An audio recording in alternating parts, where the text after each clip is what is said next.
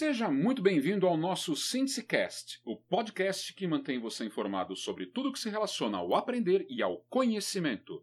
Eu sou Wagner Síndice e estarei com você nesta aventura que é aprender a aprender. Este é nosso primeiro episódio de perguntas e respostas, que vai até você nas segundas-feiras.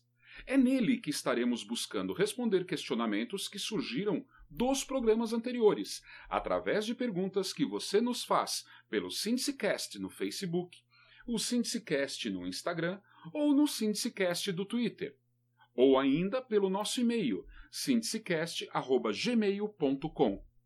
Para hoje, fizemos uma junção de várias perguntas semelhantes que se complementam e nos foram enviadas por nossos colegas que ouviram o primeiro episódio sobre os sistemas representacionais. Queremos aproveitar para deixarmos claro que só divulgamos o autor da pergunta se ele ou ela nos autorizar, ok? Então vamos lá! A primeira questão de hoje é a seguinte: É possível uma pessoa ter todos os canais representacionais agindo como primário? Podemos dizer que é, mas isso não é comum em adultos, hein? Acontece que quando todos os canais estão no mesmo percentual ou níveis muito próximos, nós dizemos que a pessoa tem os sistemas representacionais equilibrado. E os casos em que isso ocorre são muito raros, pois ter uma percentagem equilibrada entre eles indica que você foi exposto a fatores internos e externos muito particulares e que, infelizmente, não são tão comuns. Para entendermos como isso é complexo, Imaginemos, por exemplo, que você seja o adulto e esse equilíbrio é o que você tem. E seus sistemas representacionais estão ativados da seguinte maneira: 35% visual, 33% sinestésico, 32% auditivo. Olha lá, hein? O ideal seria que todos estivessem com 33,333333%. Mas observem que esse exemplo que eu dei de 35% visual, 33% sinestésico e 32% auditivo é um, um padrão muito, muito, muito alto, ok? Isso significa que você é uma esponja de aprendizagens. É, meu, você é uma esponjinha, pois o equilíbrio entre os três é tão grande que não importa qual canal que utilizem, você sempre irá aprender com a mesma eficiência. Esse equilíbrio cria reflexos em todos os pontos de sua vida, tornando-o uma pessoa altamente assertiva. Resumindo, é possível ter os três sistemas em perfeito equilíbrio? Sim. É comum? não, não, não é comum. Opa, ficou curioso, né? Então talvez você goste mais ainda da pergunta que foi feita por uma amiguinha nossa. É possível atingirmos esse equilíbrio depois de adultos?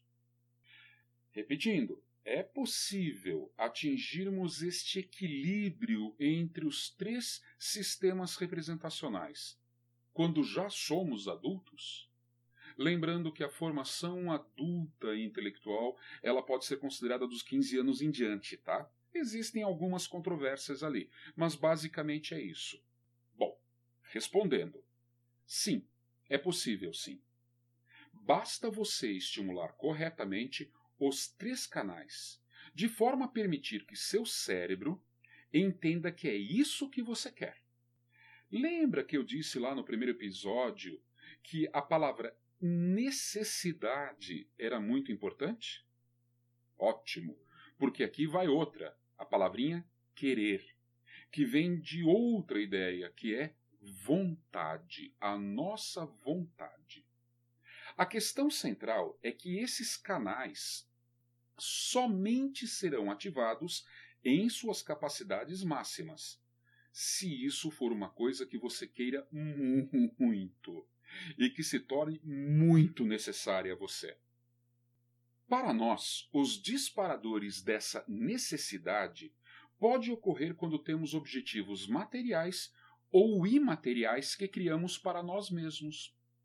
Veja, Não adianta eu dizer a você que é importante. Ouça, não adianta eu dizer a você que é necessário. Você é quem tem que acreditar que isso é uma necessidade a você. Acreditar que desenvolver esses canais é uma necessidade sua e não algo que alguém queira para você. Entenda. Nós temos dois grupos de necessidades como seres humanos. O primeiro grupo é o de necessidades ligada a coisas ou sentimentos materiais. Este grupo está muito conectado a resultados imediatos que uma aprendizagem ou entendimento de determinado conhecimento possam trazer. Esse grupo de necessidades está relacionado com o nosso mundo 3D, terceira dimensão, que é o mundo material, que é o mundo que resulta de nossas percepções de ações que a mensuração dele é tangível, é palpável, é pegável. Tá? Esse mundo 3D é um mundo em que você o percebe por tocar as coisas. Entendem, pessoal? Essas coisas, elas entram em vocês de uma forma muito concreta, este grupo de necessidade. De uma maneira bem simplista. Eu posso dizer que aprendemos algo por necessidade material quando estamos direcionando nossas energias para aprender alguma coisa que nos traga o mais rápido possível uma recompensa ou um benefício no campo físico, em sentido material, tá? Que são consideradas por nós seres humanos como necessidades básicas, tais como a necessidade de se alimentar, de se vestir, de ter relações sexuais, a necessidade de querer ser o foco de todas as atenções, a necessidade de ser reconhecido, de ter sucesso, seja lá o que queira dizer essa palavrinha sucesso, né? A necessidade de ter poder, dinheiro, status. Percebe? E por aí vai, cara. Muitas dessas necessidades ou desejos podem ser chamados de irracionais, pois não sabemos explicar muito bem por que as temos como necessidades. Mas certamente estão muito conectadas com o mundo da terceira dimensão em que vivemos. Ah, você está falando de valores. Não, cara, eu não estou falando de valores. Eu estou sendo muito mais elementar do que isso. Tá? E eu espero que você tenha entendido esse elemento. Ok? Até aqui? Então, o primeiro grupo de necessidades é este grupo de necessidades é, materiais. Já o segundo grupo de necessidades está relacionado aos conhecimentos imateriais necessidades que normalmente não estão relacionadas com esse mundo é, material da terceira dimensão e não visam uma recompensa ou um ganho tão rápido, tão imediato, tão palpável. Hum, material, no sentido de que outros além de você mesmo os vejam, ou veja essa necessidade ou este grupo de necessidades. Por exemplo, é, se você tem a necessidade de ter espiritualidade, pensem uma pessoa desenvolver a espiritualidade dela. Isso não acontece de uma hora para outra. É a longo prazo, não tem um limite e não tem um ganho que possa ser reproduzido para as outras pessoas entenderem que você conquistou aquilo. Percebe? Ter conhecimento é uma outra necessidade. Tem pessoas que têm uma necessidade imaginavelmente grande de adquirir conhecimento, de ter conhecimentos, de todas as espécies. O que essa pessoa ganha financeiramente com isso? Percebem? Ah, ela vai ter um status, ela vai ser reconhecida. Bom, se ela está buscando conhecimento com este objetivo, o conhecimento não é uma necessidade imaterial. Ele passa a ser uma necessidade material. Ok? A necessidade de tocar um instrumento por puro deleite e prazer pessoal. A necessidade que alguns sentem de praticar esporte. Não aquela corridinha que você dá para que todos vejam, em que você tira 250 mil selfies, para que os outros digam: Oh, ele pratica esporte. Não, não, não, não. Eu estou falando daquela necessidade sua, particular, que vai lhe trazer uma recompensa pessoal não tangível. Percebem? Posso dar outros exemplos, mas acho que esses já ficaram bem claros a você. Ou seja, essas coisas que o resultado não pode ser mensurado por parâmetros concretos, mas que nos levam a percepções de outras dimensões além da 3D.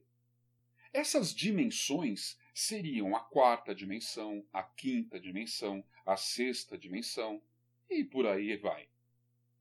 Tá. Sei que agora você ficou curioso em saber o que são a quarta dimensão, a quinta dimensão, a sexta dimensão. Bom, pessoal, posso te dizer o seguinte, rapidamente, tá? A quarta dimensão é quando você consegue ter o um entendimento de que o mundo possui características do tangível 3D, mas existe uma outra dimensão que está por trás de tudo, que é o tempo.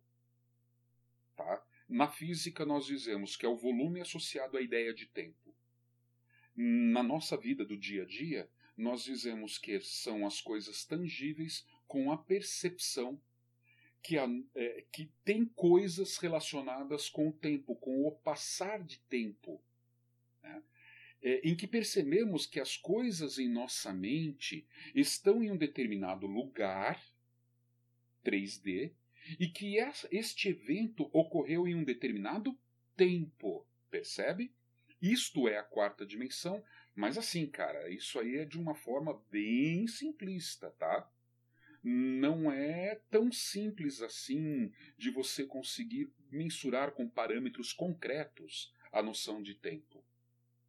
Para responder mais profundamente essa questão e outras, eu fugiria muito da pergunta original. Mas esses questionamentos, essa vontade de tentar entender melhor as outras dimensões, pode nos levar, ó, ó, ó, a outra série de episódios, hein? Quem sabe montamos uma série para entendimentos dessas dimensões. O que você acha? Ia curtir? Bom, se você se interessar por isso, mande lá sua opinião para nós no Facebook, no Instagram, no Twitter ou no nosso e-mail sindicast.gmail.com. Beleza? Mas vamos voltar aqui à pergunta que havia sido feita. É possível desenvolver ah, as três, os três canais representativos depois de adulto? Bom, é possível, né? E voltando, o normal é que essas pessoas adultas elas apresentem um grande desequilíbrio nessas três formas de se relacionar com o mundo. Estou dizendo quando adultas porque quando nascemos esses três canais são praticamente iguais em capacidade de captar informações. Mas, em função dos estímulos a que somos sujeitos, este equilíbrio começa a se alterar. Veja, um bebê exposto desde cedo ao ambiente com muita musicalidade irá desenvolver mais o auditivo que os demais canais. Ok? Ouviu com atenção? Devemos perceber que é justamente esse desequilíbrio que complica tudo. É comum, por exemplo, termos pessoas 60% sinestésicas, 35% visual e 5% auditiva. Para essa pessoa, em particular, o mundo só fica interessante, e entenda bem isso, o mundo só fica interessante quando tudo ao redor dela, ocorre em uma velocidade, em um movimento insano. Como se fosse uma troca de frames de um filme absurda, tipo um filme de Michael Bay, saca? Lá, Transformers. Ou um filme de ação como os da Marvel ou da DC. Em síntese, nós podemos trazer isso para uma percepção real quando eu falo de filmes onde a sucessão de cenas é muito intensa, o diálogo não é o ponto principal e essas cenas trazem certas emoções junto com elas, ok? Quando isso acontece, você tem essas pessoas é, com o auditivo pouco desenvolvido. Tranquilo? Já perceberam que esse é o tipo mais comum de pessoas do século XXI? No século passado, ainda não éramos ainda um povo, uma nação, um planeta em que as pessoas eh, percebessem a velocidade dos eventos. Hoje é tudo muito rápido, tá? E isso desperta nas pessoas essa característica de ser mais visual ou mais sinestésico, se deixar levar mais pelas emoções e pela velocidade dos acontecimentos, do que sermos necessariamente auditivos, em grau maior. Ok? O pior, galera, é que a escola, a estrutura que uma escola é montada, reforça é, ou acaba reforçando esse desequilíbrio. Porque quando um professor ou uma professora eles começam ali na frente a falar, a escrever no quadro, a exigir o silêncio da sala, e as coisas começam a acontecer de uma forma lenta para aquele indivíduo que já é sinestésico. Ele começa, ao invés de equilibrar, se desequilibrar, se desinteressar, e as coisas ficam mais difíceis para ele. O mesmo ocorre no serviço, no trabalho. Pessoas que têm trabalhos em que as coisas eles dizem serem a palavra que se usa é monótona. OK? Todo esse cabedal de coisas reforça o desequilíbrio. E o segredo na complexidade da vida da gente é a vida força no dia a dia que cada um de nós busque novamente esse equilíbrio, porém sabe-se lá como, porque nós nem sabíamos o que era que estava desequilibrado. A resposta é bem simples. O desenvolvimento dos sistemas auditivo, visual e sinestésico pleno ocorre através do entendimento de nossas vontades e ou necessidades. Então, meu querido e minha querida, se você quiser desenvolver os sistemas representacionais de forma a se tornarem equilibrados novamente, que foi a pergunta da nossa amiguinha, nós temos alguns passos a seguir. O primeiro deles é descobrir qual é o seu canal primário, secundário e terciário. Em qual ordem isso está em você? Segundo, estabelecer objetivos claros sobre qual a sua verdadeira necessidade de desenvolver esses canais.